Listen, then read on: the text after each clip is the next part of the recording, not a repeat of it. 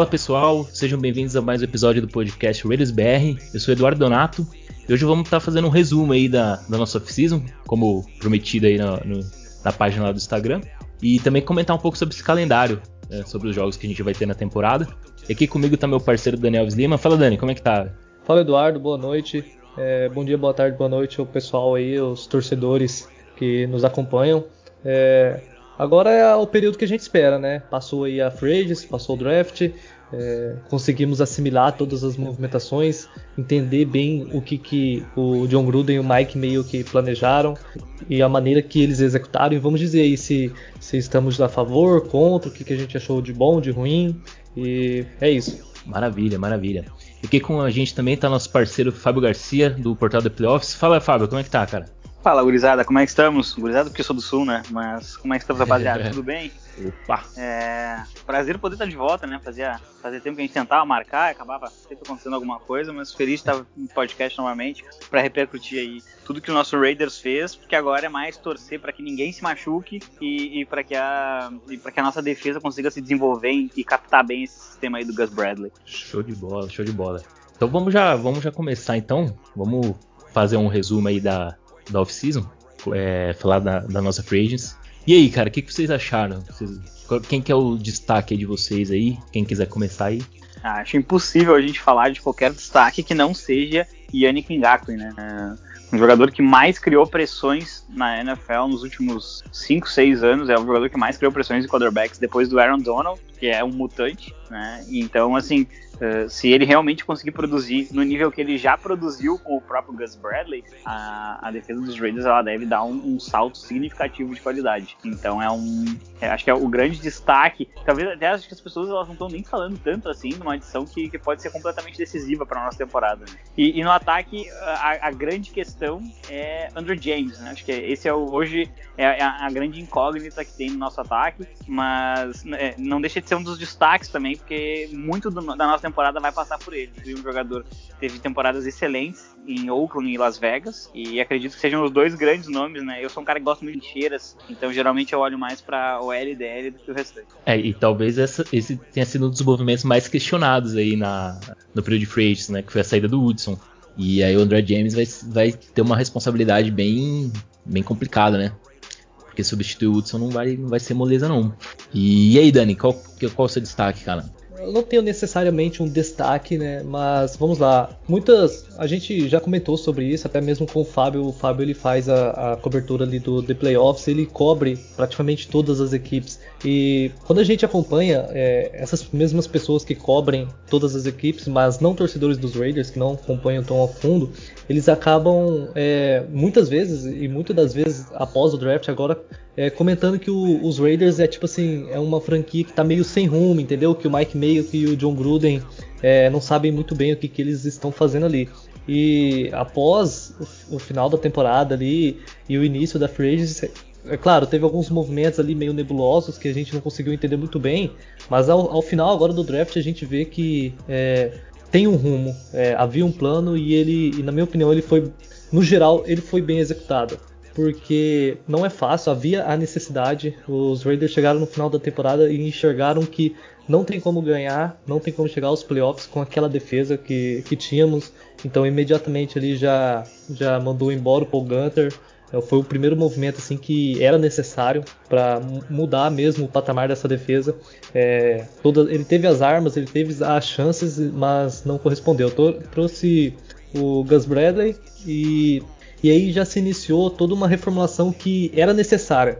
Quando você é, quer mudar drasticamente o nível da, de uma unidade, no caso a defesa, você precisa mexer em outras partes do time, precisa rolar cortes, como rolou do Trent Brown. Corte não, né? Foi uma troca, mas o corte, por exemplo, do Lamarcus Jr., que são, eram jogadores já com um contrato bem pesado. E no geral, todas essas movimentações, eu acredito que elas se encaixaram muito bem.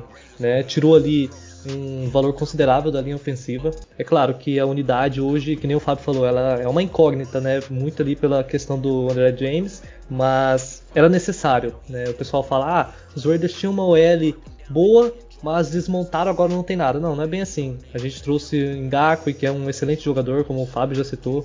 A gente trouxe é, reforços ali tanto para o ataque quanto para a defesa e teve uma flexibilidade maior de você conseguir adequar mais a defesa. E cara, a temporada passada o ataque é, fez chover e perdemos aí pelo menos no mínimo três jogos por causa dessa defesa. E três jogos aí nos daria no mínimo 11 vitórias. Suficiente para os playoffs, né? Exato. Não, é, depend, dependendo um pouco de, de, em quem fossem essas vitórias, né? Porque, se não me engano, o Miami Dolphins terminou com 11 vitórias ele fora dos playoffs. Mas foi uma condição muito específica, né? Do, do da, da AFC no último ano. É, a, gente, a, gente, tem esse ano é, a, a, o calendário ele já se desenha de uma maneira diferente e isso vai, vai impactar na forma como eles vão se desenvolver para os playoffs. E, mas é, é, bem legal isso que o, que o Dani traz, né? Sempre os Raiders vão ser colocados dessa maneira, como uma franquia sem rumo, uma franquia que ela não tem muito bem é, uma, uma, forma de atuação. É, ah, desmancharam a OL que era a melhor unidade do time. Olha, no papel era a melhor unidade do time, era no salary cap, a, a, onde a gente mais gastava dinheiro. É, mas em produção, o Trent Brown não pisou no campo, praticamente, o Rich Inclinido também mas aí foi uma questão de uma lesão muito específica, não é? Uma, o, o Trent Brown não queria estar em campo, né? E, então, assim, é, houve uma pequena reformulação no grupo de, de, de, linha ofensiva, né? Sendo que o Hudson ele pediu para ir embora, não, é, não, estava, não era um plano dos Raiders. E, e, particularmente o Andrew James ele já jogou e quando ele jogou no lugar do Rodney, ele, eu achei que ele foi bem. Ele errou, se não me engano, um ou dois snaps, assim, mas ele, ele foi bem na, na, na execução. É, os Raiders apostam muito nesse jogador. E acho que a gente conseguiu até dar, de repente, um pouco mais de profundidade na, na no grupo inteiro de, de linha ofensiva, trazendo uh, o ex-center lá de, de Houston. E eu, eu tô bem, bem tranquilo que, que a, a, a, linha ofensiva ela consiga bloquear melhor para as corridas esse ano, que a gente consiga ser um pouquinho mais consistente nesse jogo terrestre. Viu? Vocês acham que a saída do Hudson foi, foi por conta do Gabe Jackson ter saído também? Porque foi quase que meio na sequência, né? É, dizem, dizem, né, os rumores, uhum. que uh, os Raiders pediram pro Gabe, olha, a gente precisa que tu uh, renegocie o teu salário, baixe, Sim. os Raiders queriam baixar de 9 milhões mais ou menos para uns 6 milhões, uh, senão a gente vai te cortar. E, e aí o Gabe Jackson disse, bom, então me corta, porque eu não vou, eu não vou renegociar o meu contrato. Não e, aceitou, só, né? Exato, só que a, a, o grupo de linha ofensiva, ele provavelmente é o grupo mais unido em cada time. Eles fazem tudo juntos. Então eles são muito Sim, amigos. Vão né? até no o... churrasco junto, né? Exato. Exato, eles são, eles são padrinhos de casamento uns dos outros, né? No caso, por exemplo, do Gabe e do, e do Rodney Hudson. E, e, essa situação, aliada ao fato dos Raiders não conseguirem produzir defensivamente, é, e é um desgaste natural de você estar muito tempo na franquia, teria desgostado o, o Hudson, que teria chegado, bom, então me corta, porque se, se vão mandar o Gabe embora, eu também quero ir embora. E aí acabaram, inclusive, indo pra mesma divisão, né? É, exato, exato.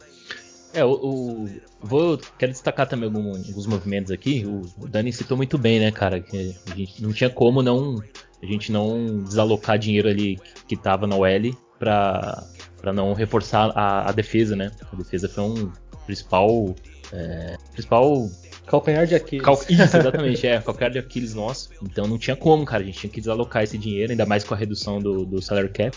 Não tinha como, cara. A gente tinha que desalocar esse dinheiro para poder trazer jogadores, né?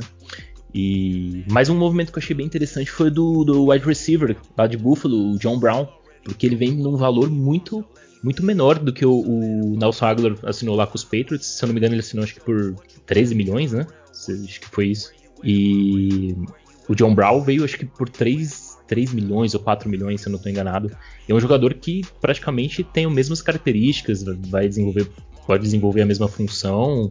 E, e o Raiders tem a, a, se espera é, a evolução do, do, Brian Edwards e do, do Ruggs, que são os principais uh, nomes aí do, do, grupo de wide receiver que, que a gente espera essa, esse, esse desenvolvimento desses jogadores. Né? E outra, outra, outro destaque aí que eu coloco na, na defesa, o, Fábio até comentou, mas a, a, a vinda do, do Hayward, né? um corner experiente, faltava acho que essa, essa peça uh, na nossa defesa, além do, do, da linha defensiva que a gente precisava ser reforçado, né? veio o Yannick, e depois de um tempo veio o Hayward. O Hayward é um, é um cara de confiança do, do, Bradley, um cara que já, já trabalhou com ele, então acho que era um elemento ali que estava faltando, e mais aí pro final aí da, da da Free Agency aí veio o, o, o Hayward. Acho que foram dois movimentos bons também.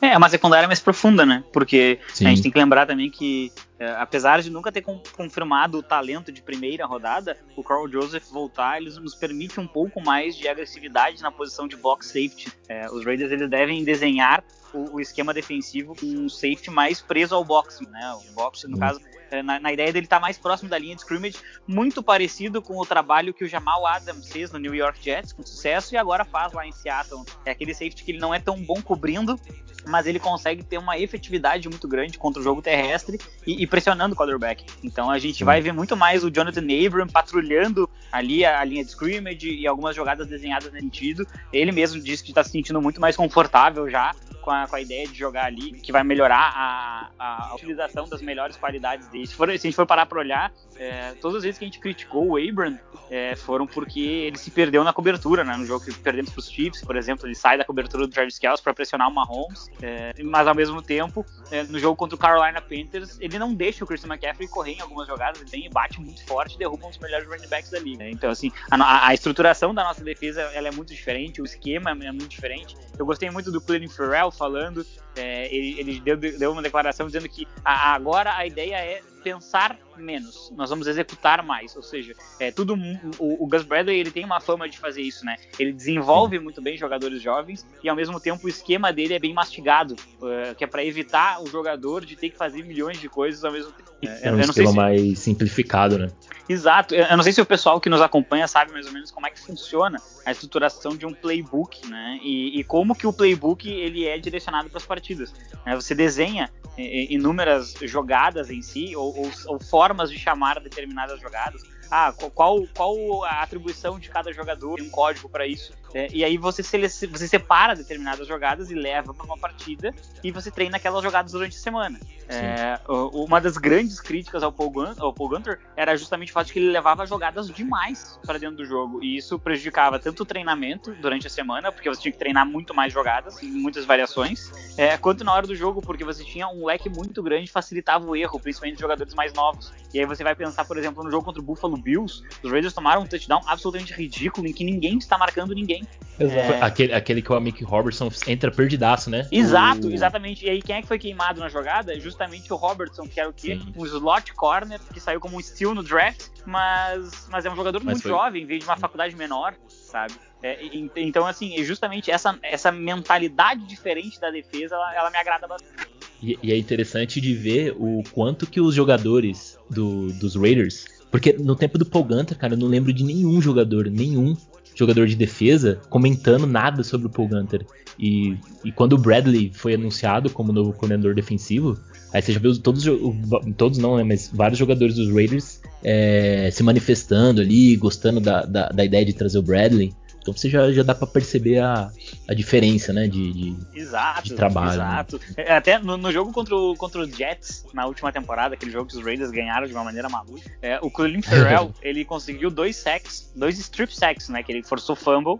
Num ele recuperou e no outro, se não me engano, o Jonathan, Jonathan Hankins acabou recuperando. Numa das jogadas, é, o, o Vic Beasley chama ele e diz assim: Meu, vamos fazer uma pressão diferente do que foi chamado pelo treinador. E aí o Farrell, ah, é? beleza, beleza, vamos fazer disso, isso. Não. É, ele, ele comentou é. no final do jogo. Claro que ele, ele, não fala, ele não dá ênfase pro treinador, mas ele fala justamente isso. Ah, o Beasley me chamou e disse: vamos fazer um instante diferente, né? Um instante. Ele, é, o Farrell estava alinhado no meio e, e, aí ele tinha a obrigação daí de pressionar por fora, e o Beasley estava alinhado por fora e tinha a obrigação de, de, de, pressionar pelo meio. E justamente essa jogada acaba causando o segundo sec do Farrell com o fumble do, do Sam Darnold. É, e aí no final do jogo, o Farrell ele comenta isso, claro, muito mais empolgado com a questão do VC do que se ligando pelo fato de que ele estava no fim entregando que o, o, o, o mérito defensivo da jogada Entregou que o jogador o combinou dentro da, dentro da linha de jogada e não, e não do, do treinador em si. Cara, mas oh, que bacana isso, né? Porque é, esse foi, acho que foi um dos melhores jogos do Ferrell na, desde o tempo que ele, que ele tá no Raiders, acho que foi um dos melhores jogos que eu vi dele. Foi contra os Jets. E você vê o, uma, uma informação aí que foi bem interessante você trazer, Fábio. Que você vê, ele mesmo querendo elogiar ali o Vic Beasley ali, orientando ele e tudo, acabou que entregou, né? Quem, o principal culpado ali do, do, das coisas talvez não, não, ter dado muito certo na temporada. E, mas enfim, né? Acho que agora é torcer pro Bradley conseguir implementar a filosofia de trabalho dele. E essa defesa precisa pelo menos, pelo menos um top 15, né? Com certeza. É, só complementando aí essa, é. essa reestruturação do, do, de todo o elenco, né, é, alocar essa questão do salary cap e jogadores, e a gente repara que deixou houve um, um bom capital de draft para a defesa, né? E o Fábio ele não pôde estar com a gente no, no, no, podcast onde nós falamos do draft em si, dos jogadores, e já e o, o, Fábio, como ele acompanha bastante o college, gostaria que ele falasse aí um pouco pra gente o que, que ele achou dessa, desse ataque dos Raiders aí, principalmente na secundária, com esses jogadores, e como que isso pode impactar e, e futuramente, principalmente, porque acaba sendo uma secundária bastante jovem.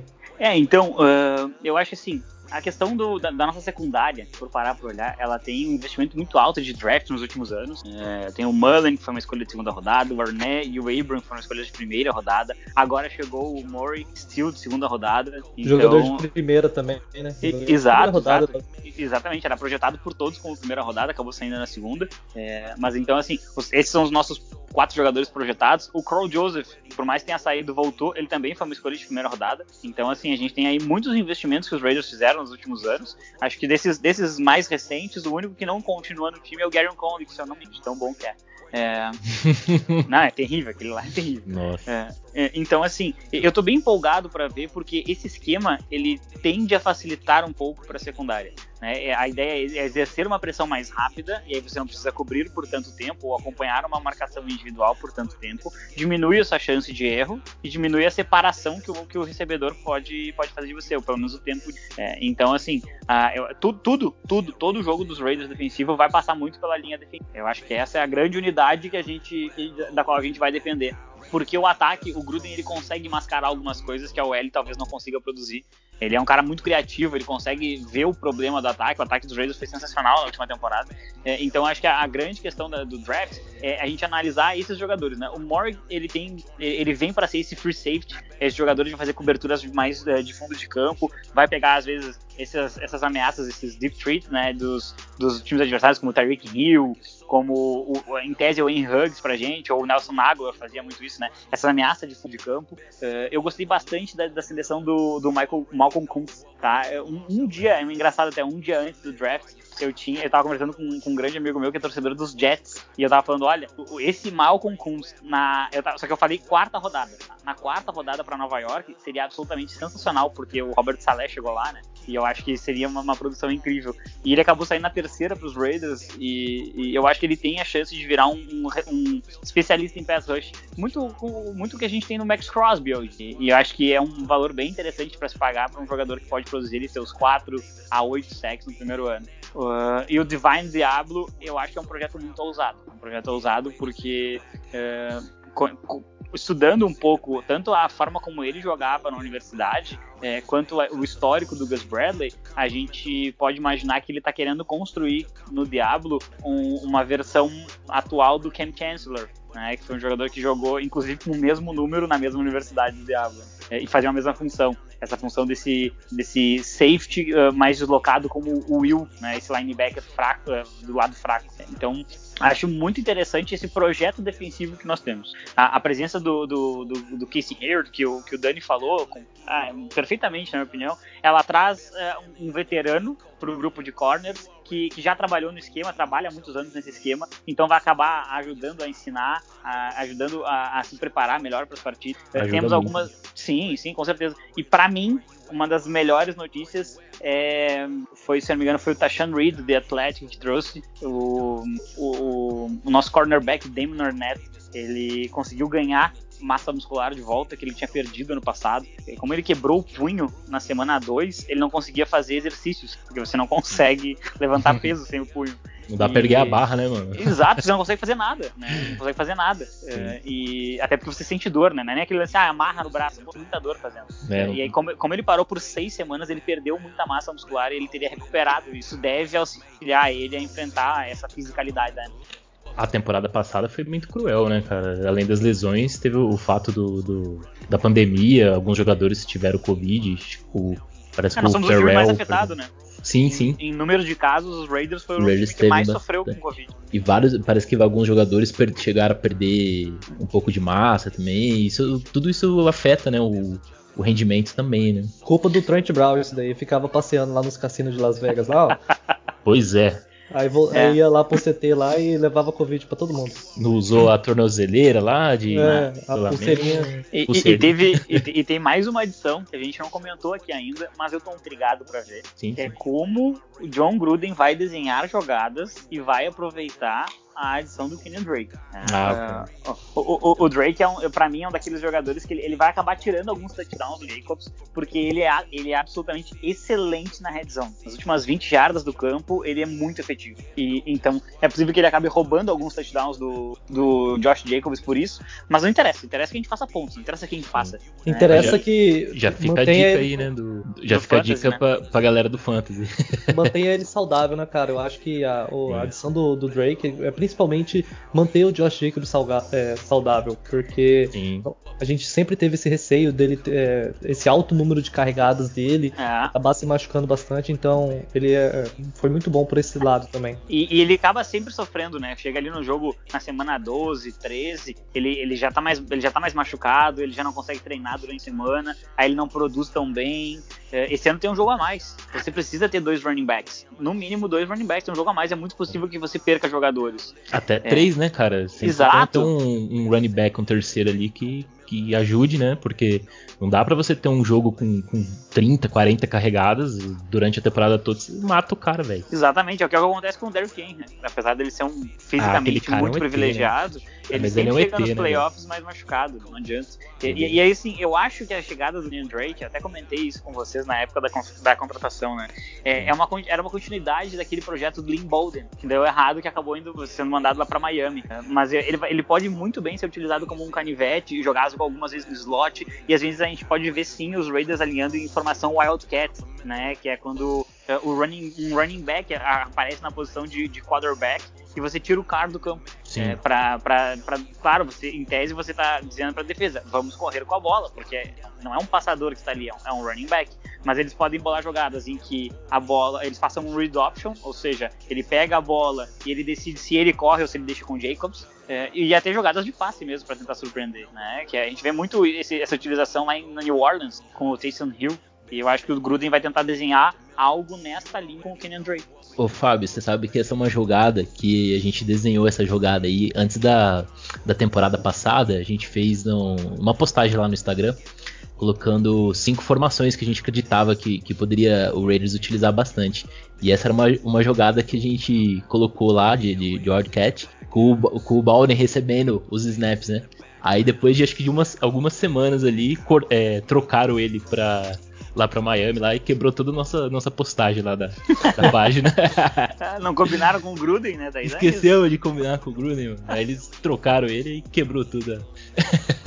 sempre acontecem umas coisas malucas, né, na cara, na, sempre, na, na off-season. Então, vamos aguardar aí que deve e pode, ter... E pode esperar que sempre tem algum jogador que ninguém tá esperando que vai ser cortado e, e cortam, que foi o caso essa, do... David Irving essa semana, né, era um jogador que a gente esperava que jogasse essa temporada. Teve o safety a temporada passada que foi cortado, que ninguém tava esperando, que até... Randall, né, Randall, Randall.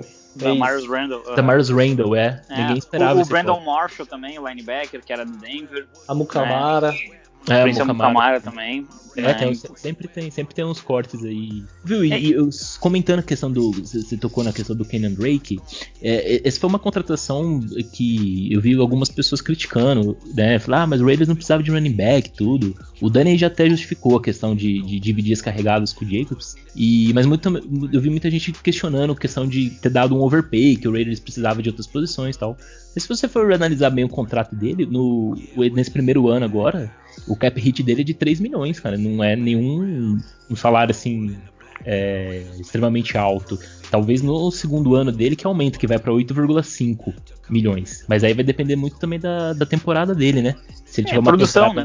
produção. Se tiver uma temporada monstruosa, talvez vale a pena manter ele no, no time. Agora, se vê que não, não compensa, corta o jogador, né? Tem que Mas se pensar acho... que hoje os Raiders eles têm quatro jogadores que, que devem chegar no, no, no grupo final de, do backfield, né? Que, que é o Josh Jacobs, o Kenyan Drake, o Jalen Richard, que tem um contrato bem barato, e, e o quarto é o Alec Ingold, né? O nosso full back maravilhoso, que eu particularmente gosto demais. É, que e, aí a gente tem a questão de que tanto ele quanto Jacobs estão em contratos de calouros. Então você pode gastar um pouquinho mais para ter um running back, porque seu, o seu grupo de running backs não custa tanto no, no, no salary cap.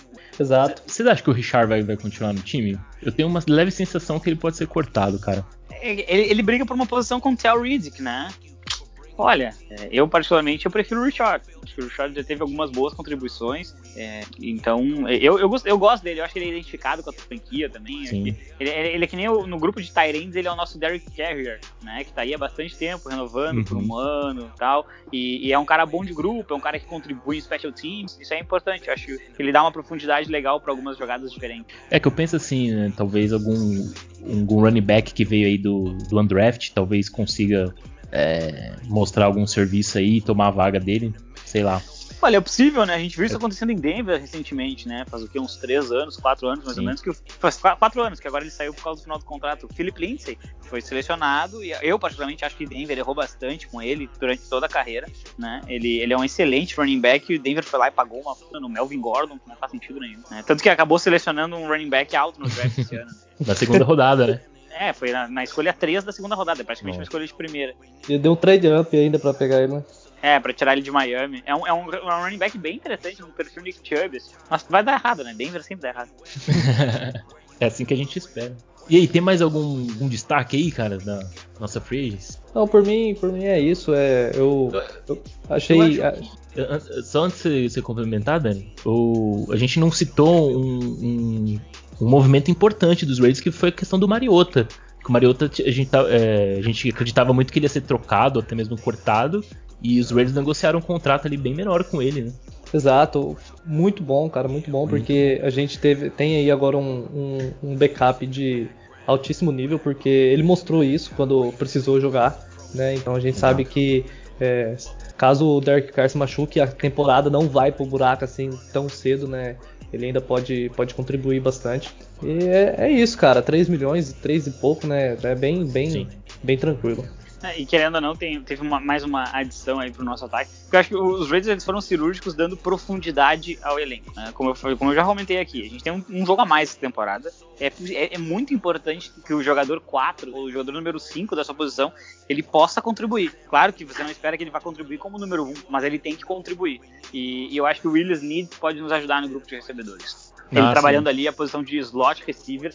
É, ele é um bloqueador muito agressivo, muito agressivo mesmo. Então, quando ele for enfrentar um cornerback, ali, um nickel, uh, um safety, é, talvez até um linebacker, dependendo do tamanho do linebacker, ele vai ajudar o jogo terrestre. E, e ele consegue. É um, é um, cara que tem mãos muito firmes. Então, eu tô bem, bem intrigado para ver como é que ele vai sair do slot. Se os Raiders vão utilizar mais ele ou mais o Renfro. Acho que dá para usar os dois juntos. E, e a, gente, a, gente, tem um grupo de recebedores muito variado, muito diversificado. O Edwards é um cara mais forte, o Huggs é extremamente veloz, o Waller é o nosso alvo. Então a gente tem bastante. O John Brown vem para uma opção de velocidade também. É bem interessante ver como esse, esse time está sendo construído.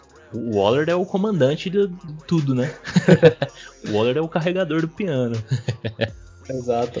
E o Ruggs, né, cara? Eu acredito que ele vai ter uma boa temporada. Tanto ele quanto o Edwards é, vão aí pro, pro seu segundo ano. E os Raiders é, confiam nesses jogadores e eu acho que eles têm tudo para ter uma boa temporada também. Exato. E, e, só comentando aqui, teve três jogadores que a gente estava preocupado se o Raiders ia renovar ou não. E, e, não foram renovados, né? Que foi o Eric Harris, o Malik Collins e o Arden Key. a gente tinha esse receio aí, né? De se eles iam ser renovados ou não, mas o, não teve jeito, né, cara? Não, não dava mais, né?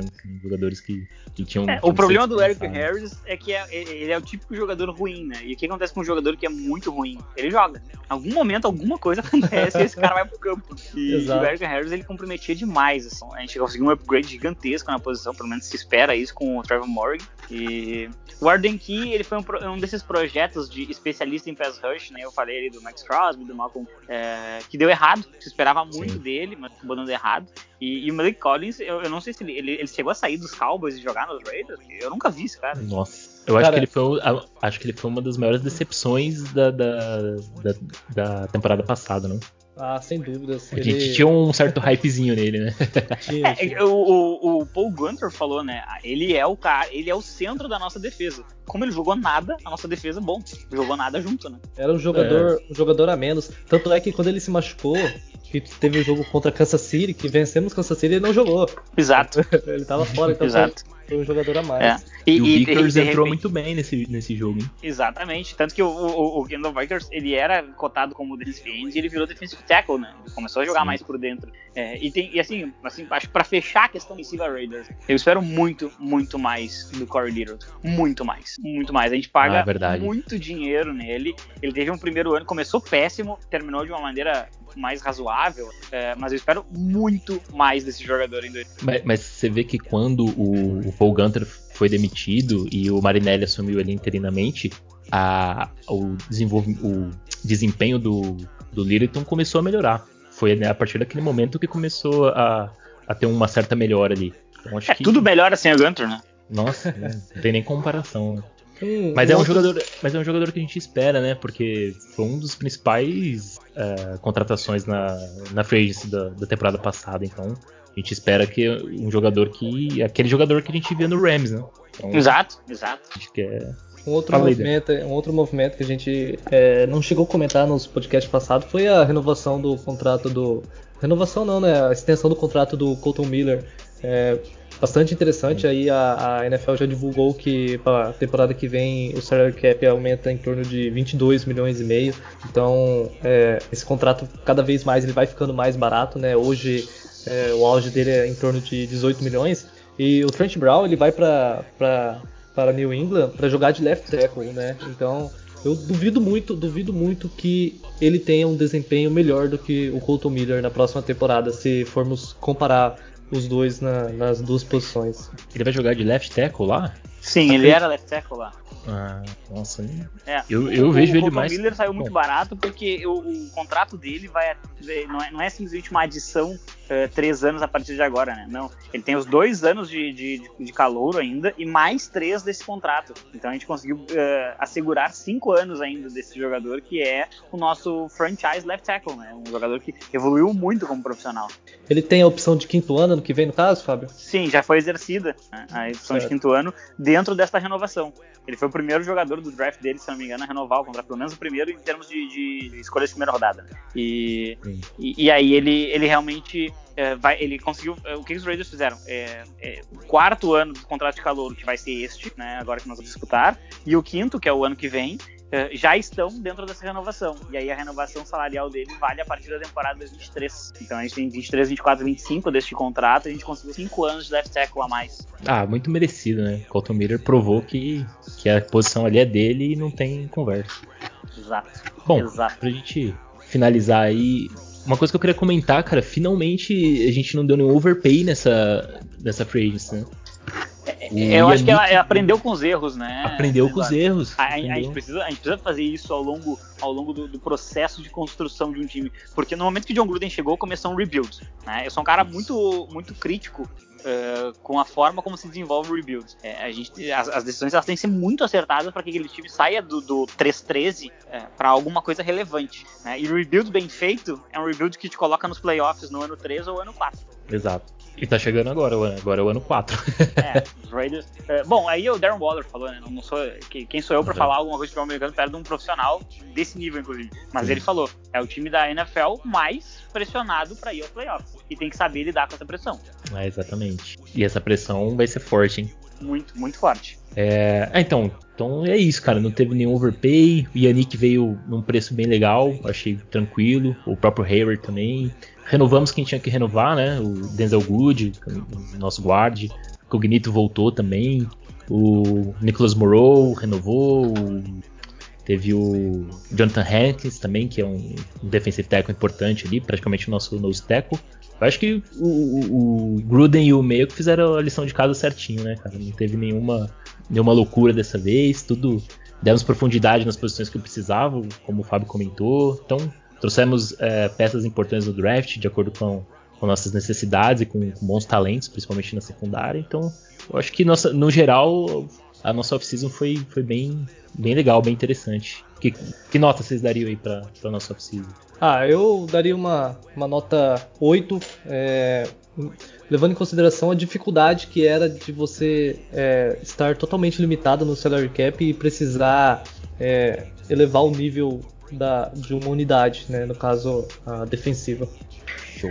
Eu concordo, eu concordo. Uma nota 8 é uma nota bem adequada. É, claro que essa, essa nota ela pode, ela, obviamente, serve para qualquer time, aumentar o de mim face da, da, do draft, é, ou até mesmo do, de, de, como renderem determinados jogadores foram adquiridos. Mas eu acho que toda, toda a off do, dos Raiders ela vai ser resumida nos dois jogadores que eu citei logo no início do programa. Yannick Ngakwe na defesa e o Andrew James no nosso ataque. E particularmente eu estou bem confiante com esses dois jogadores. Acho que foram adições muito, muito, muito boas para nós. Maravilha. Eu vou, vou ficar com a nota 8 também, né? Não vou discordar, porque. Não. Mas é isso, cara. Foi, foi uma off-season bem, bem cirúrgica ali, bem dentro do, do que era previsto. Uh, trouxeram as posições que tinha que trazer e foi isso, cara. Acho que não, não, não tinha como fugir muito disso. Né? Tiramos, o, não tinha como manter a OL toda. A gente sabia que o maior valor ali estava alocado na OL, não tinha jeito, tinha que cortar alguns jogadores ali para poder é, ter esse dinheiro para trazer jogadores, principalmente de defesa, né? Trouxe o Yannick, o Hayward e tudo mais. Então é isso, cara. Acho que off-season nota 8 aí. E vai, essa nota vai variar de acordo com a temporada. Né? Vamos ver se vai manter o 8, se vai subir para 10 ou se vai descer aí para nota vermelha. Beleza, vamos, vamos passar aí pro próximo tópico, cara. Vamos falar do nosso, nosso calendário. O que, que vocês acharam aí do, dos jogos? Difícil, fácil? Então, eu, eu, espero que a, a, a NFC East está no nosso, no nosso calendário ela seja um pouquinho mais complicada que no último ano. É, acho que não, não, vai, não vão ser jogos tão fáceis. Né? O Dak Prescott está voltando, o Dallas Cowboys tem uma defesa mais interessante. Os Giants estão bem estruturados, mas o Daniel Jones acaba entregando muito bem a, muito, muito bem a bola para os adversários. Né? Uma média inacreditável de turnovers por partida. Os Eagles estão no rebuild, tem que ver como é que essa franquia vai, vai, vai se dispor. E o Washington tem uma, uma defesa excelente com um quarterback 880. Né? Tem jogos que ele vai lançar 400 jardas, 5 touchdowns, tem jogos que ele não vai conseguir lançar 100 e vai lançar 4 interceptações, porque ele, ele infelizmente é assim. É, Altos então, e baixos. Exato. É, é, uma divisão que, pensando em playoffs, você tem que ter no mínimo duas vitórias. Sim. No mínimo duas vitórias. Né? Sendo que um dos nossos jogos é num Thursday night, né? no, no dia de ação de graças, é, contra os Cowboys fora de casa, então é, tem, tem um elemento extra de que é um, é um jogo para todo, todos os Estados Unidos. É um jogo de duas franquias que envolvem muito os Estados Unidos, né? Então, é, é, acho que é, é um jogo para marcar assim nesse calendário. É, nós temos ainda o Chicago Bears na NFC, que vai depender muito, na minha opinião, se o Justin Fields vai ter assumido ou não o time. Eu acho que ele não vai ter assumido na, na, na nossa semana ainda, mas é, os Bears é um time que acabam não me assustando muito, porque o ataque, eu acho um ataque mal estruturado. Dentro da nossa divisão, Chargers são times bem perigosos. Tem que ver como é que o Stanley vai montar essa defesa de Los Angeles e, e, e como que vai ser o ano 2 do Herbert. Eu espero que ele jogue um pouco abaixo, vai ter mais tape e as, e as, e as equipes vão saber um pouco mais, tentar explorar as dificuldades dele, mas ele tem uma linha ofensiva muito melhor nessa temporada. Patrick Mahomes, bom, é o Patrick Mahomes, infelizmente para nós. E, e, Denver, Denver tá perdido no seu quarterback. Não, eu não consigo ver muita dificuldade nisso. E a grande chave para os playoffs é a AFC Norte. Nós vamos pegar Bengals, Steelers, Baltimore, o Cleveland Browns. Se você não ganhar pelo menos dois jogos nessa divisão, você não vai para a pós-temporada. Eu acho que nós vamos conseguir vencer o Steelers na semana 2. A grande questão é, vamos conseguir vencer Baltimore na semana 1? Um? Então, esses jogos da AFC são importantes, né? Porque, principalmente nos confronto direto. Que aí pode ser um. Algum desses times aí pode ser um adversário direto aí para um wildcard, talvez. Tem os Colts e os Dolphins também, né? Tem, tem então, Colts e Dolphins. É, os primeiros três jogos são muito complicados. São times de playoffs. São times de 11 Sim. vitórias no mínimo ano passado. Tem Baltimore, aí sai com Pittsburgh Steelers. e volta com, com Miami.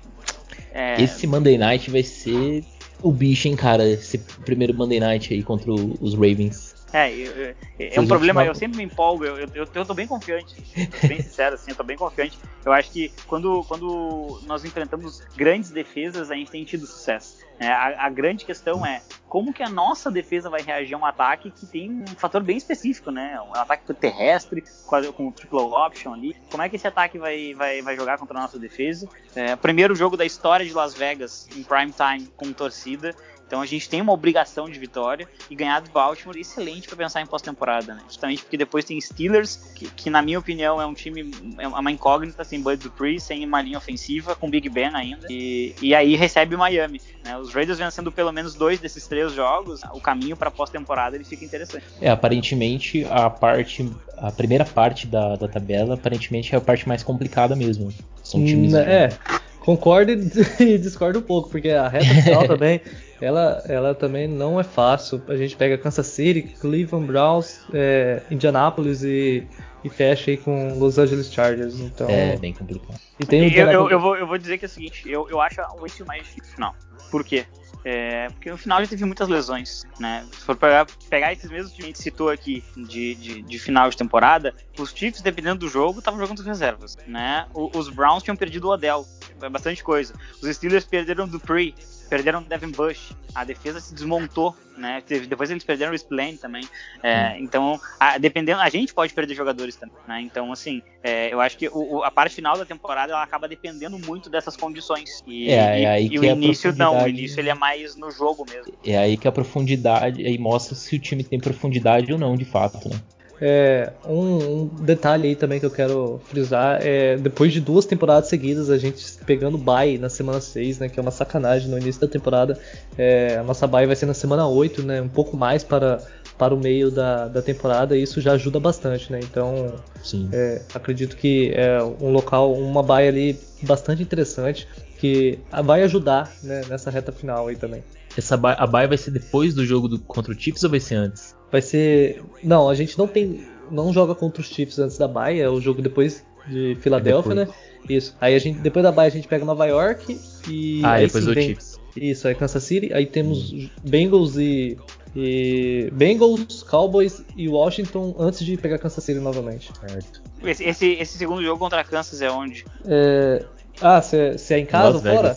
É. Não, não, o segundo jogo é, é em Kansas City. Nossa é senhora, vai estar tá muito frio em dezembro em Kansas. Aí é um jogo interessante pra ver se o carro realmente evoluiu. 12 de dezembro. não, e Cleveland também, né? No...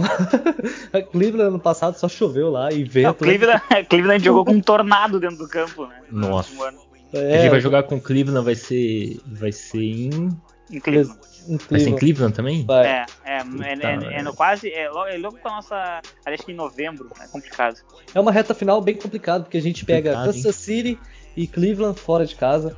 Aí a gente vence os Broncos em casa, né?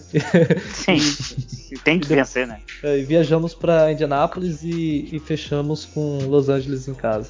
É, mano, é. os últimos cinco jogos extremamente pesados. Extremamente Pesado, pesados. Nossa. O meio, do, o meio do, do, calendário é um pouco mais tranquilo, né? Porque a gente pega em seguida é, Broncos, Filadélfia, Bay, e Nova York. Então. É, esse é o medo, né? O problema é isso. É, é o Atlanta Falcons, é. que a gente toma uma saranda, o Nova York Jets lá. Que quase é, perdemos. É, e o nosso problema é esse, né? São os jogos é. fáceis. É, os Raiders eles só confundem a nossa cabeça. é, o duro é isso, né? A gente começar bem pra caramba, né? como foi a temporada passada. É, duro a gente começar bem, ganhando de Baltimore, ganhando Steelers, ganha até do Dolphins, já começa, putz, e aí de repente vai lá e, e começa a perder para Giants, perder para Eagles, aí vai, vai complicar, né? Se, se, os Raiders abrirem 3-0, eu prometo aqui, eu, eu, sorteio uma camisa nesse podcast, uma jersey dos Raiders oficial. Se os Raiders abrirem oh, 3-0, tá gravado, hein, velho? Não, tô gravado, pode falar. Tá se, se, abrir 3-0 e não for pra pós-temporada, eu sorteio aqui pro pessoal, é, pelo menos ter um consolo, eu vou sortear no podcast aqui. Ah, uma, se não uma, for pra pós-temporada. É, abriu 3-0 e não vai pra pós-temporada, eu sorteio. Não, porque não tem como. Esse o calendário, se você abre 3-0, você vai pra pós-temporada. Se, seria algo. Seria algo Bom, se bem que eu já vi o Raiders fazer 6-0 na divisão e não ir pros playoffs, né? Nossa, que foi tão irritante. Meu é, então. Deus do céu, cara. Eu não duvido de nada. É. Bom, tem que ver como é que vamos, vamos jogar esses, é. partidos. A gente, a gente tem nove jogos em Las Vegas, isso é bem, bem importante. A gente teve uma campanha muito ruim em casa em 2020. Né? Então vamos ver se essa torcida, se essa boate que colocaram dentro do estádio faz, faz algum efeito também. Se vai ajudar ou se vai atrapalhar. A semana, a semana 4 tem um jogo bem interessante também, que é, é um Monday Night contra os Chargers. É aqueles jogos que, se você tá negativo, é o jogo para ganhar e te dar uma moral, você se manter vivo. E se você é, tá, tá indo bem ali, é, é pra se manter. É um jogo interessante também, um outro prime time. A gente tem bastante prime time até nessa temporada, é, né? E, e esse acaba quatro, sendo em né? casa, né? Esse acaba É. sendo em casa, porque Los Angeles é a nossa terra, né? não é dos Chargers. Exato. Ah, com certeza. Quantos prime time a gente vai ter? Quatro, né? Quatro, Vai ser exatamente. contra os Ravens na semana 1, semana 4 contra os Chargers. Tem o jogo em casa contra os Chiefs, é um, é um, é um prime time. Um Tem um prime Thursday night contra o Cowboys no time, Thanksgiving. Thanksgiving. São quatro prime times, então. É, e pode ser, pode aumentar, né? Caso os Raiders estejam com algum jogo relevante, como foi contra o Miami Dolphins na É, última mas- temporada, é, eles, pro eles final, acabam né? é, deslocando jogos. Pô, ninguém comentou do jogo contra o Bengals, hein, cara? Vocês têm alguma coisa contra o Bengals, hein? É, eu tenho, eu tenho muito medo desse time, na verdade. Joe Burrow com Jamar Chase, olha, é um, é um time perigoso. É um time bem perigoso. É um dos times que é, assim, que é considerado mais inferiores que, na minha opinião, é um dos que podem mais surpreender nessa temporada, assim, que eles- Sim. o, o duro é que a divisão deles é bem complicada, né? É Baltimore, Eu, eu vou ser bem sincero com vocês, tá? Eu, eu, eu, eu fico mais, mais confiante enfrentando o Pittsburgh Steelers do que o Cincinnati Bengals.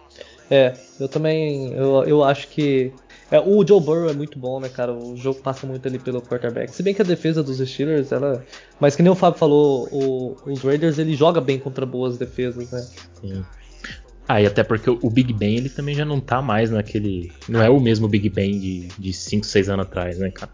Exato. Não, não, não é. Big Ele, Ben. o Big Ben, em 2019, ele sofreu uma lesão lançando uma bola. Ninguém bateu nele, ele lançou a bola e o corpo Sim. dele se machucou. Isso mostra que tá, É. tá, tá na hora. Cara, ele, é assim, ele é um quarterback incrível, ele é um dos melhores. Histórico. histórico, Histórico, Hall da mas- Fama, não tem a mínima. Mas ultimamente ele não, não tem mais, né, cara, a mesma, mesma mobilidade, não tem mais. né, E o Big Ben ele tem uma estatística engraçada, né? O Big Ben, se não me engano, ele é 0-5 contra os Raiders dentro de Oakland, né? Foi jogando fora de casa, no caso. E, e em três desses anos, os Steelers não foram pra, pra pós-temporada por uma vitória. Perderam pros Raiders, né? Pros Raiders? É, exatamente. Nossa, e pior que eles perderam pros Raiders em momentos que o Raiders estava muito mal, né? Sim, o, o, o touchdown, eu, eu adoro esse recorde porque ele é muito engraçado.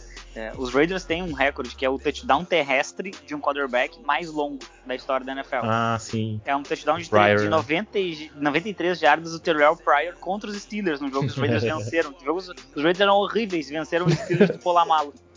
É, então, mas é, é esse tipo, é esses tipos de jogos, cara, que pode complicar. E foi o que aconteceu com o Raiders na temporada passada. A gente Exato. venceu do Saints, venceu do Chiefs, aí contra o Atlanta Falcons, jogos que a gente achou que ia ser tranquilo, o, o próprio Jets, e a gente tomou um, um- sufoco danado, cara.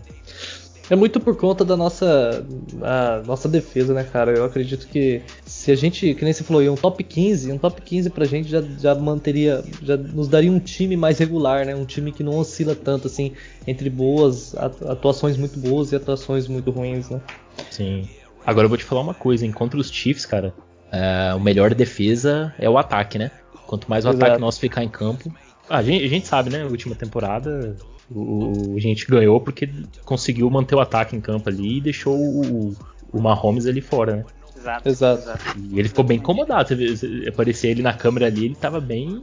Já Pistola. tava, já tava pistola já, porque no, o, o Raiders ia queimando o relógio ali, ia, ia avançando, avançando, queimando o cronômetro, é, já tava nervoso já. Bom, querem complementar mais alguma coisa, cara, no calendário? Querem Não, é isso mesmo. quer arris Não, é, arriscar é, um- eu espero, eu só espero que, que os Raiders realmente cheguem à pós-temporada. Essa é a minha expectativa. Você- Vocês acreditam. Qual, qual o teto de vitória vocês acreditam pro, pro Raiders essa temporada? Ah, Assim, na melhor das hipóteses, tudo Isso. deu certo. Derek Carr jogando um nível MVP, a defesa voando e tudo mais. Nosso teto é 13 vitórias. Considerando que são 17 jogos agora. Certo. Concorda, Dani? É, 13? concordo, concordo. O cara jogando MVP uma defesa voando, cara, é 17-0. ah, meu Deus, velho. É, é, é 13, 12, 12, 13 vitórias, eu acho que é o teto do time. teto, ainda, tá, ainda tem muito, tem muito chão ainda pra, pra correr. É, acho que. É, é, a defesa ela tem. É, é aí que tá, Donato. É, Uhum. A, a defesa ela tem que nos provar que ela é capaz. A gente acredita no ataque, né? Mesmo que o Sim. ataque for um pouquinho pior, ele não, não ficar entre os 10 melhores e tal, a gente acredita nessa unidade. Mas a defesa ela tem que nos provar, né? E assim, é, a gente, a gente bateu muito na tecla da defesa, a própria franquia bateu no, no, no- no draft, né? Selecionou o Alex Ledford na primeira e depois foi só a defesa até a sétima rodada, quando buscou outro OL. É, e, então, assim, a própria franquia reconheceu que precisava de jogadores com outras características. É, mas assim, é, o nosso ataque também precisa melhorar, né? A gente precisa proteger melhor a bola. Os Raiders perderam muitas bolas no passado. E, e também precisa, precisa conseguir é, produzir mais pontos quando chega na red zone. Né? No, no, entre 2019 e 2020, a gente tinha errado muito nas últimas 5 jardas. O Gruden melhorou isso, mas agora precisa melhorar na red zone. E acho que o Kenyan Drake pode ser tão importante justamente por causa disso. E teve vários, teve bastante jogos na temporada passada que a gente chegou na red zone e não conseguiu pontuar. Ou então saía só com field goal. E quando você está enfrentando times, principalmente contra Chiefs, é, Baltimore, esses times aí, não dá, dá pra chutar field goal não, cara. Se não, se não fizer touchdown, não, não resolve. Então o ataque precisa, precisa manter a boa atuação e melhorar, né? Melhorar o, o suficiente pra gente manter essa, essa pegada aí do ataque. Tinha jogo que a gente fazia quase 40 pontos, né? Sim, sim, sim, vários jogos. A gente perdeu a defesa marcando a, mais de 30. E a, a defesa tomava e a defesa tomava 45. Exato. Mas beleza. E o piso? Umas 6 vitórias no nosso piso? Se, se os Rays ganharem menos que 7 partidas, menos que 7 partidas esse ano, é, o ano pra mim foi total fracasso. Claro, pra... considerando lesões ali, né? Vamos, vamos, vamos, vamos, ter uma, uma noção. Nos 49ers ano passado, os 49ers foram dizimados por lesões. Exato. Né? Então, é, desconsiderando esse cenário, né, com uma lesãozinha aqui outra ali, é, eu acredito que seria mais ou menos por aí. Beleza. É, acho que é isso, né? O calendário é bem, bem complicado, mas dá pra, dá, pra, dá pra arrancar umas vitórias aí. Bom, vamos. Alguém quer complementar mais alguma coisa aí ou posso mandar umas perguntas? Manda as perguntas, manda bala. É, vamos responder a galera aí, vamos ver. Bora. Então vamos lá. Ó, primeira pergunta então, ó. O Victor, o Victor mandou aqui pra gente. Qual posição do time precisa de mais, é, precisa dar mais certo para chegarmos aos playoffs? É, na minha opinião é a, eu colocaria duas, né? Que é Sim. a linha ofensiva é, para manter o bom nível do ataque. É, mas ela não jogando tão bem ainda não compromete tanto. Porém a, a nossa DL, né? A, como um todo, tanto o interior ali e o pass rush em si, é a chave para essa defesa jogar bem e, e, consequentemente, as vitórias virem. Então, acredito que é, é o interior da linha defensiva, o, o, número de sacks, é, a, o trabalho da DL em si, que é, o que vai fazer total diferença. Show. E aí, Fábio? Ah, eu concordo 100%. 100% linha defensiva. 100%. Porque mesmo, mesmo, uh, e, e, aí a gente tem um exemplo perfeito, na minha opinião. Mesmo quando a gente não consegue transformar pressão em sec, a pressão ela é muito importante, tá? E aí a gente pode voltar ao jogo que venceu o Kansas City Chiefs. Não foram 5, 7 sacks no Patrick Mahomes naquela partida, mas ele foi extremamente incomodado naquele jogo, ele tem que o tempo inteiro ficar fazendo uh, lançamentos fora do pocket, em movimento, que é mais difícil, apesar dele ser excepcional, é mais difícil do que com os pés bem plantados ali no pocket. É, e, então, assim, se a nossa linha defensiva ela conseguir criar muitas pressões, obviamente, né, se conseguir sacks, melhor ainda, uh, forçar turnovers, uh, a, a, eu acho que os Raiders podem atingir bastante sucesso, bastante sucesso mesmo nessa temporada. É, o, tra o trabalho das trincheiras é muito importante. Eu também coloco aí a, a linha defensiva e, e, também a linha ofensiva. É, o trabalho das trincheiras ali sendo muito bem feito facilita muito o trabalho do, do, das outras posições. Então, acho que principalmente a linha defensiva, ela, ela vai precisar criar essa, essas pressões, é, for, é, forçar turnovers também é importante. A gente forçava poucos turnovers na temporada passada, a gente precisa forçar mais turnovers. Então, acho que o trabalho da trincheira vai ser, vai ser importante gente conseguir é, essa tão sonhada chegada aos playoffs. Né? Aí o Felipe mandou o seguinte, cara. Acham que faltou sanar alguma necessidade do time no, na off-season ou no draft? Para mim, faltou guard. E aí, o que, que vocês acham? Faltou a posição de guarda, alguma outra posição? Eu, eu, eu, vou discordar um pouquinho do nosso, do nosso ouvinte, tá? É, porque a gente trouxe o nosso guard titular do ano passado, né, do lado esquerdo, e, e, trouxe, na minha opinião, um jogador que entregou mais que o Gabe Jackson do lado direito. É, ele, claro, o Denzel Wood jogou no lado esquerdo justamente no lugar do Incognito quando ele machucou, mas, mas ele entregou muito mais na minha opinião, do que Gabe Jackson. Gabe Jackson frequentemente era arrastado e acabava deixando o pocket dar uma colapsada. Então é justamente, pra, eu vejo como um upgrade no time titular. E eu acho que, que o Nick Morton veio de, de Houston, o Jim Morrison veio no draft, e a própria Edra James, eles conseguem jogar como guards também. E apesar de que o James ele não deve ser deslocado, é, os outros eles podem jogar na posição de guards, além do, do, do, Simpson, que veio no draft ano passado, não jogou mal quando, quando entrou lá de Clemson, né? É, então eu particularmente eu vejo que é uma posição que ela, claro, talvez ela falte aquele talento de exceção. É, eu adoraria, por exemplo, se os Raiders tivessem trocado pelo Brandon Brooks lá de, de Filadélfia, que é excelente, ele é excelente guard. Uh, mas, mas eu não acho que seja uma posição que, que assim, ah, nós não vamos chegar longe por causa disso. A gente não, não vejo dessa forma. É, eu concordo com o Fábio. Acredito que é, tem até o John Simpson, né, que é um, um rookie aí da, da temporada passada, vem aí pro seu segundo ano, pode ser que ele, que ele contribua também. Mas a posição que eu acho que foi menos endereçada, na verdade ela foi endereçada, só que ela foi endereçada com muitas apostas, é justamente o interior da linha defensiva, né? É, cortamos ali o Rust e renovamos com o Hanks, e tem aposta ali no, no, no Solomon Thomas, principalmente, então acredito que é, é, a posição que poderia ter sido endereçada um, um pouquinho melhor e que hoje, ao meu ver, é a posição que tá mais para aposta do que mais é, com jogadores de talento em si. É, e, e, é engraçado, né, Dani, essa questão, porque são vários jogadores com contrato de um ano, né? Exato. Vários jogadores com contrato de um ano. Então você tem ali o Hankins, você tem o Jefferson, o Solomon Thomas, que devem ser os principais jogadores do interior. É, o Ferrell deve se jogar por, deve jogar por dentro, de repente, em algumas jogadas de pass, de pass rush, né? Ele entra como tackle e aí o Crosby assume do lado, uh, no, no, no lado externo da linha com o Ngakwe do outro lado. É, mas também, assim, eu acho que os Raiders eles contrataram tantos jogadores assim porque eles viram que era uma classe muito ruim no draft de jogadores de, de interior de linha defensiva. É, então, é, se, eu, se eu já pudesse colocar hoje a, a, a necessidade que os Raiders ele, eles vão, vão estar divididos ano que vem no, no draft, na primeira rodada, é defensive tackle, ou wide receiver, dependendo de como for o desempenho de Henry Huggs e Brian Edwards esse ano. Não, bem, interessante a colocação. E o Raiders fez bastante contratinho de um ano essa, essa temporada.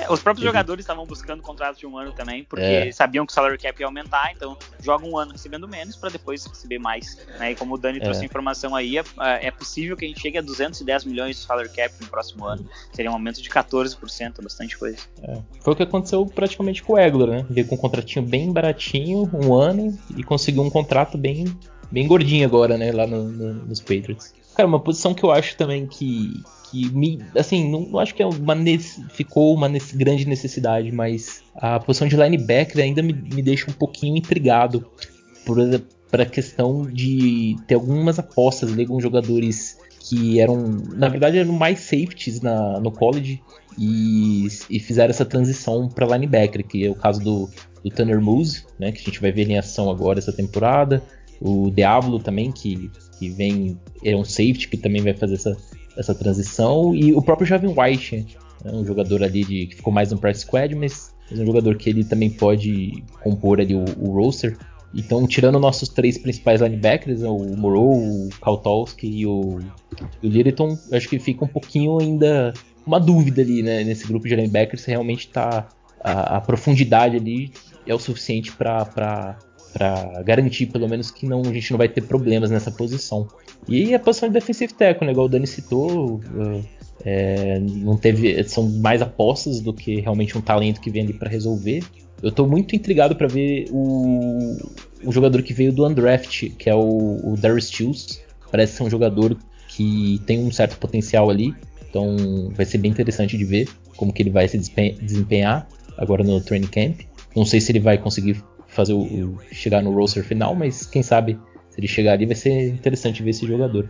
Mas acho que é isso, cara. É a posição de guarda, como, como o Felipe citou, é, a gente conseguiu trazer o Incognito de volta, que é um cara bem experiente, um cara bem agressivo ali na linha. O Good, que jogou muito bem a temporada passada. Tem o, os novatos aí, né? O Simpson no segundo ano, o Morrissey, que também ele veio ali numa escolha de sétima rodada. É, embora ele é, ele vem com, veio como center, mas ele, ele joga tranquilamente como guard. Os Raiders também trouxeram alguns jogadores ali mais para profundidade, né? Trouxe o Patrick Holman, é, trouxe mais um que eu não, não, vou me recordar o nome agora. Então acho que questão de, de guard não, não tá tão comprometido assim. Então acho que é mais, seriam mais essas posições mesmo que a gente citou. Vou para a próxima pergunta aqui. Da bala. O, o, Igor, cara, mandou o seguinte. essa, essa aqui é bem, bem interessante. Temos a obrigação de ir aos playoffs desse ano? Um abraço, parabéns pelo podcast. Valeu, Igor. Obrigado, cara. E aí, obrigação? Temos. Temos. Já, já, bota, já, bota, já bota o banner lá. Obri playoff é obrigação. É, Igual torcida aqui, no, torcida aqui no Brasil, né? Que os caras já. O time perde dois, três jogos já já chega com, com as pichação do muro já. Claro, é, claro, se, se, o, se o Derek Carr sofrer uma lesão, se o time for dizimado, é. claro, a gente sempre tem que colocar que é um esporte muito físico e que ah, isso pode sim. acabar acontecendo. Mas os Raiders têm a obrigação de chegar na pós-temporada se, se não acontecer um desastre de lesões. Isso realmente é uma obrigação dos Raiders. É como eu falei, rebuild bom, rebuild bem feito, te leva para playoffs no terceiro ou quarto ano. Ano passado a gente lutou pro playoffs até uma boa parte da temporada, depois deu aquele meltdown, né? Aquela derretemos, né? Mas realmente gostaria de ver é, esse time chegar no play nos playoffs com uma certa consistência. Assim. É, claro, é muito difícil ganhar a divisão, porque tem a presença de um time que, que disputou os últimos dois Super Bowls, mas, mas tem três vagas de wildcard. Ah, exato. E aí, Dani, obrigação ou não? Ah, sem dúvidas, é. Pelo menos a, o, as nove vitórias, né? Porque em 2018, primeiro ano do rebuild ali, é, foi aquela catástrofe. Aí beleza, 19, 7 vitórias, é, 20, 8 vitórias e 21 pelo menos as 9, né? Se levar para os playoffs ou não, aí é outra história, mas tem que continuar evoluindo. É, esse ano foi um ano um pouco diferente, a gente viu que é, teve algumas movimentações um pouco mais agressivas. Vamos ver se vai dar certo ou não, esperamos muito que dê certo, mas é, tem, que, tem que rolar playoffs. É, a gente já comentou muito sobre algumas é, decisões muito questionáveis do Gruden e do meio aqui, principalmente é, nas primeiras escolhas do draft, né? E nós não somos especialistas no nível que eles são, então é, a gente apenas é, cita e, e analisa do, do, do, nosso jeito, do, do, nosso entendimento. Só que é eles que provam, eles que provam que a escolha foi boa, a escolha do Henry Ruggs foi boa, que a do Ferrell foi boa. Então, se isso não se refletir dentro de campo, cara, é que eles estão fazendo um trabalho ruim e o Gruden tem que começar a ser pressionado, ou meio que eu sei lá quem, alguém. Não, exatamente. E ainda mais depois de duas temporadas que a gente ficou de fora dos playoffs por praticamente batemos na trave, vai, vamos dizer assim. E aí a gente vai agora pro, pro quarto ano é, de, de, do, do Gruden. E aí a pressão aumenta, né? Eu, eu, diria que além da obrigação existe essa pressão, como o, o Fábio citou aí, o, o Waller comentou. existe já essa pressão de o Raiders conseguir realmente chegar nos playoffs, né? Conseguir finalizar aí essa, essa campanha aí acima da, das nove vitórias que a gente sempre fica aí batendo na, na, na trave, né? Então acho que realmente existe essa obrigação, ela, ela, existe um pouco sim, cara. Vou mandar outra aqui, ó. O Will, o Will perguntou o seguinte: quem vocês acham que será a maior surpresa positiva nessa temporada? E aí? Vamos lá, surpresa positiva. Positiva. Ah, vamos um, um, jogador que eu quero muito que É, jogador, jogador. É, depois entre aspas aqui, jogador. tá.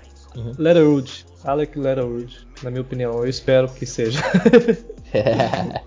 Não, mas você acha que ele vai ser? Cara, eu acho que sim, eu acho que sim. É, é, é um jogador que chega para ser titular já na semana 1, né? Sendo, é, estando capaz ou não de ser, ele já vai ter a oportunidade, né? Ele já vai ter a chance. E se, se o trabalho de scouts dos Raiders foi bom, né? Se ele é um jogador de potencial, um jogador que é, possa ter um, aí uma, uma pré-temporada, um training camp interessante e já conseguir render, né, jogar mais do que o Trent Brown jogou na temporada passada, já, já seria bastante interessante. Massa. E aí, Fábio, quem que é o seu, o seu jogador aí que você espera uma surpresa positiva? Henry Huggs III, o nosso queridíssimo wide receiver de Alabama. É, acho que ele foi, ele, ele, ele foi muito prejudicado por, por uma lesão logo no jogo 1. Né? Ele já tinha sido, uh, acho que já tinha sido target em quatro oportunidades, ainda estava no segundo quarto, então claramente o jogo estava girando em torno dele.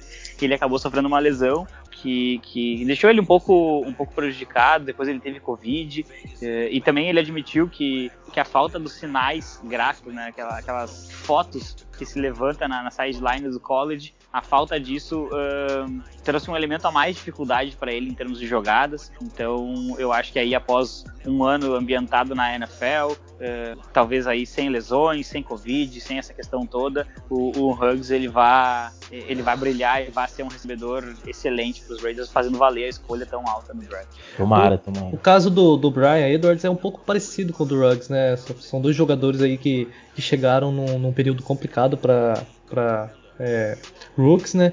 E sofreu também com lesão, ali aquela, uma, aquela lesão ali contra os Patriots, que tirou ele por algumas semanas. Então é outro jogador que, que pode sim surpreender. Show, show de bola.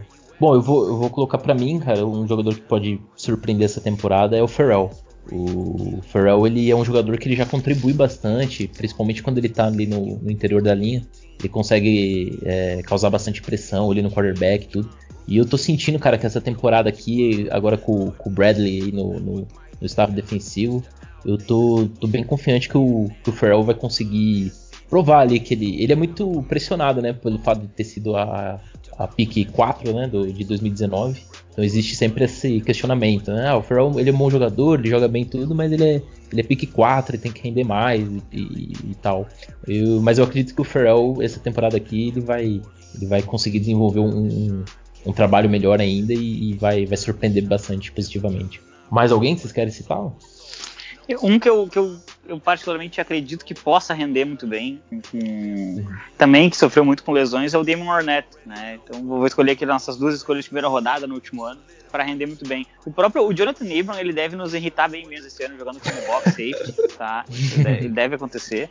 É, mas eu, mas eu, não, eu não vou apostar tão alto nele. Eu prefiro apostar no Arnett, porque eu acho que ele teve uma boa carreira universitária, uma excelente carreira universitária. E, e eu acho que após esse um ano fazendo essa transição, ganhando a massa muscular de novo, ele, ele fez algumas jogadas muito boas. Eu me lembro, apesar dele ter sido uh, batido no touchdown dos Panthers, ele faz uma jogada de recuperação que ele salva a pátria do, contra que o Eric Harris estava entregando um touchdown para Carolina. É, e, Exato. E, e, foi uma leitura perfeita dele, de zona e tal. Então, assim, eu, eu, espero ver um pouco mais disso, um pouco mais de inteligência da nossa defesa. Ela vai ser montada para ser reativa e, e, eu acho que ela já vai ser bem mais inteligente, bem mais efetiva esse ano, sim. Maravilha. Olha, seu, seu, seu nosso parceiro Doc, que acabou sumindo aí, a gente não, não sabe do, do paradeiro dele se ele tivesse aqui nesse podcast, eu tenho quase certeza que ele falaria que o, que o Jonathan Abram seria o, o, a surpresa dele positiva. Blake Couture. Porque ele já falou, ele já falou algumas duas, três vezes no, no podcast passado aí que ele, que ele bota fé no, no, no Abram, pra, principalmente aí com, com a vinda do Bradley, né? Que... É bem possível que a gente veja ali 5, 6 sacks de Jonathan Abram. É bem possível mesmo cobrir menos e, e, pressionar mais. Ser líder de tackles em algumas partidas, talvez até líder de sacks em, alguma em algumas partidas. O Jamal Adams foi, foi um dos líderes de sacks de Seattle, né? Então, foi. é mais ou menos esse sistema que, que vai tentar se importar para cá. Eu acho interessante, acho interessante. Uma aposta boa, mas eu, eu cansei de esperar algo do Abram. Vou esperar ele me mostrar para depois eu voltar a me iludir. é isso aí. Mais alguém? É isso, cara. É é, isso. O Abram, eu, eu, eu gosto dele, mas é que nem vocês falaram, ele, ele tem que tem que pôr a cabeça no lugar. Já que você citou o Doc, eu vou citar o Fernando Boeing lá, que ele disse que ele é o nosso míssil com um chip de, de controle pifado ali, então alguém tem que consertar ele. Alguém tem que arrumar o é, um menino. Eu, sabe que, assim, eu, já tô no, eu tô no The Playoffs faz uns 4, 5 anos, alguma coisa mesmo assim. E, e todo ano, eu escrevo muito sobre college também, a gente faz uma coluna de os top 5 de cada posição antes do draft. No ano do Jonathan Abram, é, eu sempre escolho defensive backs para escrever porque eu joguei na posição, então eu gosto muito de, de trabalhar com a, com a, posição, de ver os, os detalhes. Né? E, e, no ano do Jonathan Abram, eu não coloquei ele, e eu escrevi no texto que muito se citava ele de que ele saía cedo no draft, mas eu não coloquei ele porque eu achava muito difícil a transição dele para cobrir zona na NFL. E infelizmente ele acabou caindo pro meu time e ele tem uma dificuldade muito grande de zona. Esse ano até escrevi, eu botei o Trevor Murray, que era o meu número 5 no top 5 defensive backs, né? Que daí junta cornerbacks e safeties, porque eu tenho uma paixão gigantesca por um jogador chamado Devon Holland, né, que saiu na segunda rodada pros Dolphins. Inclusive antes do do, do Trevor Murray. Sim, sim, foi o primeiro, foi o primeiro, primeiro safety. safety né? Exato, exatamente. É, é, era para mim, é o meu, era o meu jogador favorito do draft, a gente acabou não vindo para o meu time. Não, não só a sua, né, Fábio? Do, do board, do, board do, dos, dos scouts lá do NFL também, porque se ele saiu antes é porque. É, é verdade, é verdade. alguma coisa virou nele. Diz o meio que, que ah, ficou surpreso com, com ele saindo antes. É, e que é. tinha assim o, o Trevon como o primeiro. É, eu vi essa entrevista do, do meio que ele fala que ele, ele ficou um pouco surpreso que ele até ele não nem chama de Holland, ele fala de, de, de, de Oregon Kid, é, mas mas ele, ele falou, ah, eu gostava dele, mas me surpreende ter saído antes do Morgan. Mas, claro, né? Ele selecionou o Morgan, né? Ele tem a obrigação de dizer que era o favorito. Né? é, que nem eles falaram que o, o Leatherwood era o, o primeiro tackle da, da board deles. É. é seria uma insanidade, né? Colocar ele antes do, do Penestrew, mas. E do, é. do Slater também, né? É, então. Yeah. É. Maravilha. é maluco da cabeça. Beleza. Bom, só pra gente encerrar aqui, eu só vou ler um comentário aqui que, que a Marcenaria Almeida mandou pra gente, o, o Dani. Uhum. Eles, fal, eles falaram assim, ó. Este ano nós estamos abençoados, porque nós temos o Divino Diablo. A jersey desse cara vai ser da hora, hein? Vai ser da hora, né? Show. Show de bola. Bom, é isso, galera. Querem complementar mais alguma coisa? Não, agora é só conseguir sobreviver, né? A gente tem aí mais uns 40 45 dias até começarem notícias de training camp, até começar efetivamente o training camp, pré-temporada e finalmente em setembro o retorno da NFL. Como o torcedor dos Raiders sempre sofre, né? Vai ser o último time a jogar na primeira, na primeira semana. Mas tudo bem, a gente, a gente consegue esperar por isso. Cara, mas tendo, tendo a pré-temporada ali, só de você ver os caras é, se alinhando na linha de scrimmage ali já, já dá, é interessante. E é legal para ver os rookies, né? Para ver também uh, algum desenvolvimento, ver alguma, alguma jogada mais engraçada, assim, é, é divertido. A pré-temporada ela nunca vai ser um jogo de verdade, mas ela, ela serve para nos enganar um pouco. Certo. Ela serve para enganar, e, e, mas também é, é, uma é bom pro, principalmente para os jogadores ali que precisam provar que eles merecem ficar no roster, né? Sim. É uma oportunidade, além do, obviamente, do, do training camp, que, que é o mais importante. E... Exato, oh, e eles, eles fizeram um acordo diferente este ano sobre, a, sobre as datas de cortes. Né? Então, os times eles vão cortando uh, determinados números de jogadores uh, conforme vão passando os jogos de precisam. Então, quem jogar bem, talvez tenha a chance de jogar mais uma partida e assim vai.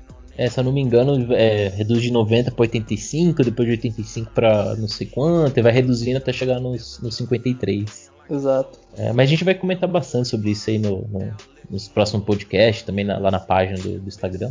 E aí a gente vai, conforme vai rolando, vai, a gente vai trazendo as informações. Bom, é isso, galera. Vamos se despedir aí. Se despede aí do, do pessoal, Fábio. Então, fica um grande abraço para vocês dois, principalmente, né? E para todo mundo que nos ouviu até aqui. É, quem puder, quem quiser uh, ir lá conhecer nosso trabalho no The Playoffs, fica o convite. É, como o Dani falou, acho que foi o Dani, não sei se foi o Dani ou o Donato agora que falaram, a gente realmente tenta estudar os 32 times e fazer uma análise bastante completa, uma equipe bem grande. É, tem torcedores de praticamente todos os times lá, menos os Chargers, porque eles não existem. Mas, é, mas a gente tenta fazer uma análise bem completa mesmo, bem, bem profunda. Sim. Agora vão começar os podcasts uh, é, para tratar de cada divisão especificamente, vão começar os textos para falar de cada franquia. Né? E a gente segue com aquele orgulho de ser o único site em português que faz matéria de todos os jogos. Né? Não interessa para os times que quase não tem torcida, que um só torce, dois torcem, e a gente fala pelo menos 17 vezes desse time numa temporada. Um grande abraço e até a próxima. Ô, Fábio, a gente que, que agradece a sua participação e, e o trabalho que vocês fazem lá é show de bola, cara. Não é puxando o saco, não, mas da, das análises que eu vi, do, principalmente do draft, do, do, de todos os times, foi, é a melhor disparada, porque eu vi umas análises por aí que doeu até o, o, os olhos de ler. É, no meu caso foram os ouvidos, né? Porque os eu, ouvidos também, é, né? Eu escuto, eu escuto bastante podcast. Eu, cara, tem, tem dia. Eu coloco o podcast no e-mail e mando bala. Tem dia que à noite eu tô fazendo alguma coisa e escuto dois, três. E escutei bastante sobre os drafts e tal. E o do The Playoffs, sem dúvida, foi assim o, o, o mais. que eu gostei mais, assim. Não, não, não, não que falou muito bem, não. Apontou o que, o que é, é certo, que é errado ali, meio que. Mas de uma maneira que, por exemplo, alguns times, alguns podcasts é, grandes do, co colocaram os Raiders como possível pick 1 de, de 2022. Então você vê que é completamente. Isso é ignorância, desculpa. Isso é, é, ignorância, é ignorância, entendeu? É, colocaram como um dos piores drafts e, e não só o draft, mas como todo o trabalho que vem sendo feito é, você vê que é totalmente despreparado. Então fica aí o parabéns pro, pro Fábio e pra todo o portal. E agradecer... Ah, é sensacional isso, Dani. Obrigadão mesmo. Obrigadão mesmo pra vocês. Finalizando o meu merchan aqui, é, o, no, no, Spotify, não sei se foi, é, acho que foi no Spotify, nós ficamos, esse programa pós-draft, né, a gente repercute todos os times, todas, todas, tudo, absolutamente tudo que os times fizeram, é, ele ficou no top 35, se eu não me engano, no Brasil, em podcasts de esportes, né? E a gente tem que lembrar que existe um tal de futebol que é muito mais famoso no Brasil, né? Então a gente Com ficou muito feliz porque ficou no top 35 um episódio nosso é, sobre um, um, evento da NFL, nem era sobre um jogo, sobre o Super Bowl, algo assim. É, e, e, o pessoal passando, assim, vários podcasts famosos de futebol, futebol brasileiro, né, da bola redonda mesmo. Então foi, foi bastante gratificante. Assim. Pô, show de bola, show de bola. Legal. E mais uma vez agradecer o Fábio aí pela presença. Às vezes fica meio difícil de da gente conseguir marcar. É, Não, não que, por exemplo, o, o pós-draft só fez eu e o Edu. A gente tentou trazer o máximo possível, mas é, é, é, a vida, né? Os horários é difícil é, A gente não vive disso, a gente tem, tem trabalho, tem. É, eu não tenho, né? Mas o, o, o Fábio e o Eduardo e o Doc tem esposas, e o Fernando também, né, que já participou com a gente, então só eu que não sou casado aqui no rolê, então é, às vezes complica um pouco para bater os horários, mas agradecer aí mais uma vez a presença do Fábio, agradecer quem escutou a gente até aqui e até a próxima. O, o Dani simplesmente se vangloriou de ser o único solteiro do, do rolê. é. Mas é isso aí, galera. É, agradecer aí todo mundo que ouviu esse podcast. Acho que deu pra gente trazer bastante informação, dar uma resumida aí como foi nosso off-season. E agora esperar, né? Esperar o, o training camp, esperar mais informações e torcer que realmente a gente consiga fazer uma, uma temporada boa, uma temporada de, de fato de playoffs, né? Então, é, muito obrigado para quem ouviu até aqui, pedir para seguir aí o podcast, também seguir a nossa página no, no Instagram, underline RadiusBR. E é isso, galera. Forte abraço a todos aí, valeu todo mundo, até mais, tchau, tchau. I'm a raider, I'm a raider. I'm a raider. Vegas raider.